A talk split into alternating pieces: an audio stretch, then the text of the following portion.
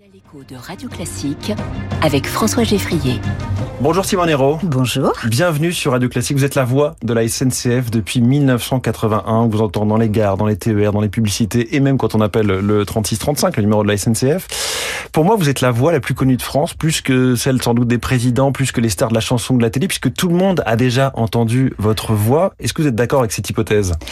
Je suis totalement d'accord euh, et c'est quelque chose d'absolument surréaliste, extraordinaire, dont je ne reviens toujours pas au bout de 42 ans. Et, et vous dites, je crois que vous n'êtes pas euh, interpellé par des inconnus dans la rue, au supermarché ou en terrasse, euh, parce que vous ne dites pas votre attention, s'il vous plaît, quand vous vous adressez au serveur. C'est exactement cela. Je ne vais pas leur parler avec le vocabulaire et les intonations que j'utilise pour les annonces de la SNCF, bien sûr. Alors que pour le, pour le coup, vous parlez de la même façon. Votre timbre, vous ne le, il n'est pas modulé différemment quand Pas on du tout, entend, non, non. Quand ça sort de, de, de mon studio euh, à la SNCF, c'est exactement euh, le même son que celui que l'on a aujourd'hui. Et comment vous qualifieriez euh, votre voix, votre timbre, votre ton, votre diction?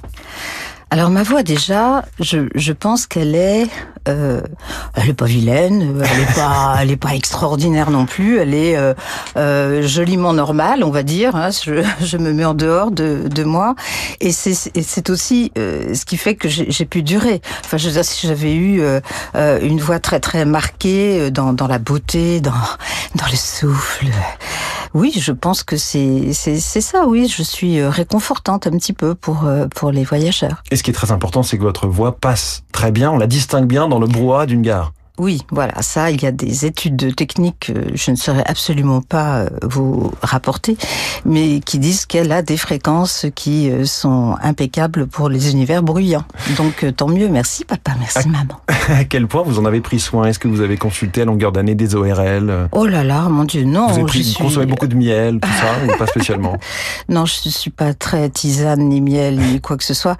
J'ai vu un phoniatre deux fois en- dans, dans toute ma carrière, ce qui est relativement peu. Et euh, j'en prends soin, oui, parce que j'ai toujours un foulard l'hiver. Et, et voilà, j'essaye de pas tomber euh, euh, enrhumée, parce que à ce moment-là, si je vais enregistrer, ce sera plus raccord avec ce que j'ai enregistré euh, un an, dix ans ou vingt ans auparavant. Parce Ça- que c'est ça, en fait, le truc. Exactement, parce que ça a commencé donc en 1981. À l'époque, vous étiez à la radio, vous travailliez Oui. chez FIP. Oui, tout à Et il y fait. a eu une sorte d'erreur quand la SNCF a appelé euh, du côté de Radio France pour recruter une voix, c'est ça? Mais vous êtes très bien renseigné. Oui, c'est amusant. euh, À la SNCF, euh, au service audiovisuel, la personne qui était chargée de faire euh, venir en casting, on disait audition à l'époque, voulait absolument des voix de France Inter, qui étaient merveilleuses aussi. Oh, je me flatte là, c'est pas bien. Bon, enfin, qui étaient de belles voix. Et euh, il a téléphoné au standard de la Maison Ronde, où il a demandé le standard de France Inter, et on lui a passé le standard de FIP. Vous vous rendez compte un peu le pot que j'ai eu dans ma carrière Oui, sauf que vous aviez été plusieurs FIPettes, comme on disait à l'époque, plusieurs animatrices de FIP à passer Voilà. le casting, c'est vous qui l'avez remporté à la fin. On a été deux. Ouais. Deux pendant quelques années, euh, Sophie et moi. Et euh, lorsqu'il a fallu une seule voix, puisque avant on enregistrait tous les messages dans leur globalité et Lorsque les ordinateurs sont arrivés, euh, on a fait donc ce système de concaténation avec euh, des, des fichiers informatiques euh, recollés. Et, euh, et à ce moment-là, il n'a plus fallu qu'une seule voix pour que tout soit raccord, effectivement. Et j'ai encore eu la chance d'être choisie. Et vous avez continué la radio pendant une bonne vingtaine d'années après euh, cette sorte oui, d'embauche, même si vous étiez là aussi prestataire extérieur pour la SNCF.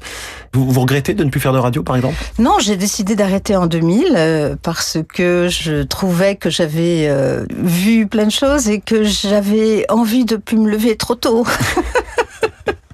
Non, enfin, c'était c'est une, une des toutes petites Ouais. raisons. Non, j'avais toujours dit que je ne franchirais pas la barre des 50 ans à FIP Mm. parce que j'avais commencé à 20 ans et euh, je trouvais que c'était une belle. Et je vais pas vous demander Une votre belle âge, carrière. ce serait très indélicat. Oh, mais, pff, Mais alors, il paraît- aucune importance. Il si paraît, vous. Simone Hérault, vous qui êtes la voix de la SNCF, que vous avez aussi failli être la voix de Radio Classique. Vous avez passé un casting, là aussi. Alors j'ai euh, j'ai passé à cette place ici même, hein, je crois bien me souvenir, euh, un, un, petit casting pour faire les, les annonces des festivals, des choses comme ça. Et apparemment, euh, bon, il y avait déjà tout, tout ce qu'il fallait ici à Radio Classique, et c'était sans doute pour la période des vacances et tout. Et du coup, je n'ai pas été retenue. On peut pas gagner tous les concours. Ah, on peut pas tout gagner. Alors la technique a beaucoup évolué. Vous l'avez dit, les messages entiers d'abord, puis des bouts de mots. Maintenant, c'est quoi? Des, des syllabes? C'est l'intelligence artificielle qui capte votre oh voix, là qui là, pourra vous faire parler pas dans 50 de cette intelligence artificielle à la noix, là. Ça vous-. Pourquoi ça vous fait peur ça Ah vous... ça, bah attendez, ça fait très très peur. Euh, je fais partie de l'association Les Voix, association professionnelle euh, qui a énormément de, Mmh. de comédiens euh, et on se bat en ce moment contre l'intelligence artificielle qui peut aspirer nos voix sans aucun respect de nos droits, de, de, de ce qu'on est. Et c'est dramatique. Après, ils peuvent les mélanger, ils peuvent faire n'importe quoi. Alors vous, vous voulez pas l'intelligence... qu'on garde votre voix pour que dans 100 ans, dans les gares, on continue d'entendre Simone Hérault on peut continuer à Mmh. entendre Simone Hérault quand je serai morte. ça- pourquoi pas C'est très bien. Après tout, pourquoi pas Euh, La voix de synthèse, j'en ai déjà une qui est faite. Euh, et il y en a une autre qui se prépare. La deuxième qui se prépare, j'ai un petit peu plus peur parce qu'elle va être faite euh, par euh, la société AWS, qui n'est rien d'autre que Amazon. Mmh. Et voilà, donc là, on va bien se blinder euh, de manière à ce que ma voix euh, ne parte pas euh, aux États-Unis, parce qu'après, dès qu'ils ont le, le son de ma voix, ils peuvent euh, lui faire dire n'importe quoi, Mm. euh, même en anglais, quoi. Vous continuez là, parfois, à aller au studio de la SNCF Ah bah, ou dans un vais, studio là, le 13 et le 14, euh, je vais enregistrer encore plein de messages. Et, et donc vous êtes payé au cachet? Vous auriez Je- pu faire oui. fortune si vous touchiez un centime par diffusion d'un message Ouais, c'est vrai, on va y repenser. Parce Non, que je crois que l'estimation, c'est un milliard de diffusions d'annonces depuis... Oui, euh, vous savez, on peut dire un milliard, on peut dire deux, on peut dire 500 000. Personne va Je- non, c'est très très compliqué. Oui, oui, je continue à, à enregistrer et, et je participe pas mal à des événements comme euh, les euh, Journées européennes du patrimoine où j'ai été sollicitée pour être la marraine de l'événement en tant que patrimoine vivant. C'est pas mal ça, patrimoine vivant. Ça vous agace parfois d'être éventuellement réduite à votre voix? Mais pas du tout. Vous savez, pendant 20 ans, là, je suis en train de, de réduire considérablement, mais j'ai eu une, euh, une compagnie de lecture et j'ai fait des spectacles littéraires pendant 20 ans, un peu partout, euh, à Paris, euh, à l'étranger beaucoup et, et en province. Donc, non, c'est toujours le travail de la voix et, et je suis très heureuse de, de faire mes annonces à la SNCF autant que de lire un poème de Baudelaire. C'est pas mal aussi Baudelaire. Qu'est-ce que vous pouvez souhaiter aux auditeurs de Radio Classique à la veille des, des fêtes de fin d'année? Alors, je leur souhaite de continuer à écouter Radio Classique, hein, parce qu'ils aiment ça, qu'apparemment c'est une super radio. Là, je fais un peu de lèche, mais euh, mais bon. Euh, non, non, c'est vrai, j'écoute euh, Radio Classique de temps en temps. Et euh, je leur souhaite aussi de continuer à prendre le train, parce que le train, eh ben, c'est ce qu'il y a de mieux, c'est ce qu'il y a de mieux pour la planète, c'est génial. Et je leur souhaite une, une très très belle année 2024. Merci beaucoup Simone Hérault, la Je voix de la. SNCF ce matin dans Comment j'ai réussi sur Radio Classique. Très bonne journée. Merci.